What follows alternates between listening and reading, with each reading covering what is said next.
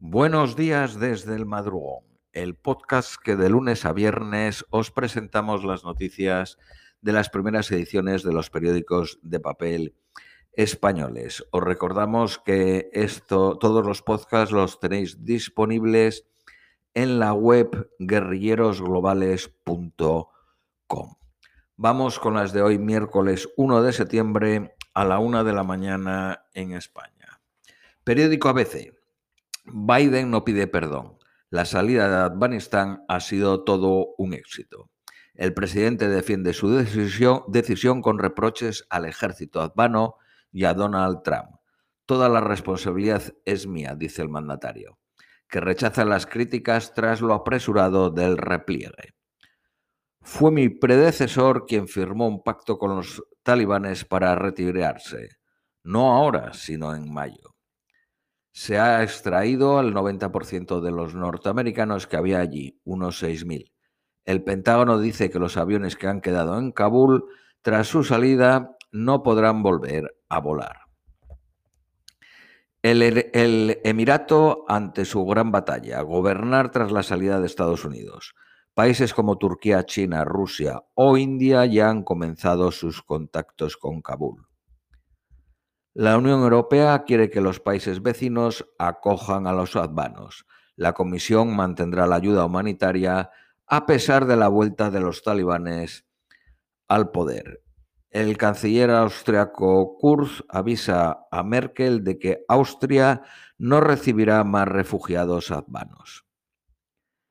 El gobierno polaco pide declarar la emergencia en las zonas limítrofes con Bielorrusia. La tasa de paro en Alemania baja hasta el 5,5%, su mejor dato desde marzo del 2020. Europa llega al 70% de los vacunados, pero este objetivo ya no sirve. La tormenta Ida hunde una autopista y deja al menos cuatro muertos. Un millón de personas siguen sin electricidad. Periódico El País. Biden da por cerrada oficialmente la intervención militar en Afganistán. El presidente considera la retirada un éxito extraordinario.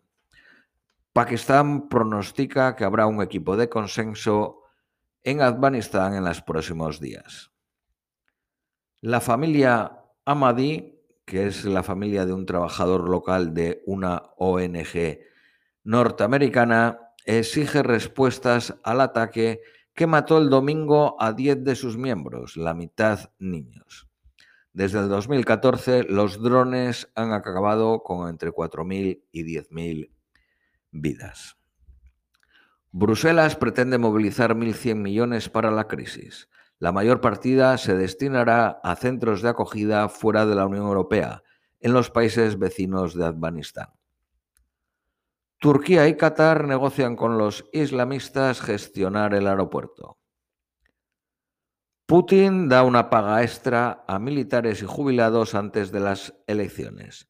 El ayuntamiento de Moscú sorteará 20 pisos y 100 coches entre los votantes por Internet. 110 millones de rusos deben elegir el día 19 a sus legisladores. El juicio contra Keiko Fujimori se reanuda en Perú. La Fiscalía pide 30 años de cárcel por blanqueo de capitales. La batalla de los Duarte por las urnas en Filipinas. La hija del mandatario encabeza los sondeos para la presidencia, a las que su padre optará como vicepresidente. El dirigente es investigado por supuestos crímenes contra la humanidad. Periódico Cinco Días. Los inversores del club de fútbol Manchester pierden la cabeza con el fichaje de Ronaldo, añadiendo 165 millones de dólares a su valor de mercado. El piloto de Fórmula 1 Fernando Alonso vende su firma de moda, Kimoa se llama, tras acumular pérdidas de 3 millones en cuatro años. Conserva el 25% después de traspasar el 75% a Revolution Brand, y continúa siendo el embajador de la marca.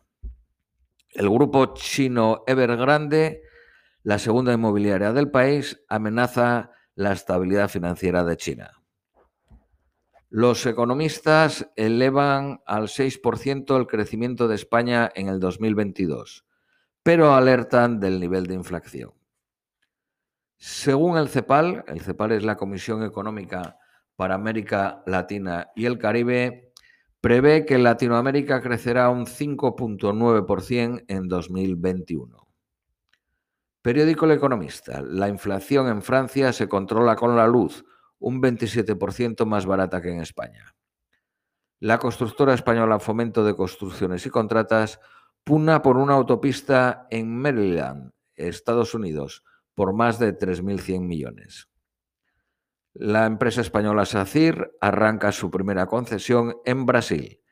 Es la autopista Rota de Santa María, en el estado de Río Grande do Sol, con 2.400 millones de ingresos. 750.000 hogares en Estados Unidos se enfrentan a un desahucio este año. El Tribunal Supremo norteamericano anula la moratoria federal sobre los desalojos. Vamos con las noticias nacionales españolas, periódico ABC. Unos 110 colaboradores advanos permanecen atrapados en Kabul. Son ex empleados de la Agencia de Cooperación. Los refugiados de la base de Rota emprenden su traslado a Estados Unidos. La presidenta de Madrid, Díaz Ayuso, da un paso al frente y se presenta a liderar el Partido Popular de Madrid, que está en manos de una gestora desde la dimisión de Cienfuentes, eh, desde el 2018.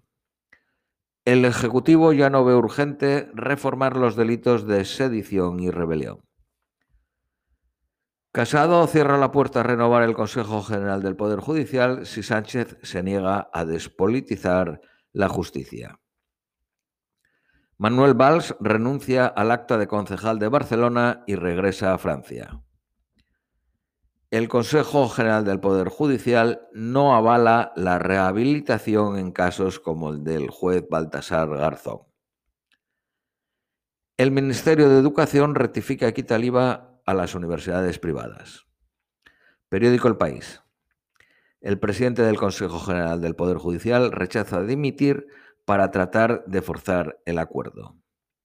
Casado exige que los jueces elijan a 12 de los 20 vocales. El gobierno avisa al presidente de la Generalitat de que hablar de referéndum no es el camino. El Ejecutivo aparca la anunciada reforma del delito de sedición. Los contratos temporales se limitarán al 20% en la plantilla docente universitaria. Vamos con las previsiones meteorológicas para hoy miércoles. Nueva York máxima de 23, mínima de 19. Lluvias y truenos todo el día. Austin máxima de 36, mínima de 23, soleado. Londres máxima de 20, mínima de 13, soleado a intervalos. Madrid máxima de 25, mínima de 16, lluvias y truenos a partir de las 15. Lima máxima de 18, mínima de 14, nublado. Y Ciudad de México máxima de 20, mínima de 13, lluvias a partir de las 14 horas. Esto es todo por hoy, os deseamos un feliz miércoles y os esperamos mañana jueves.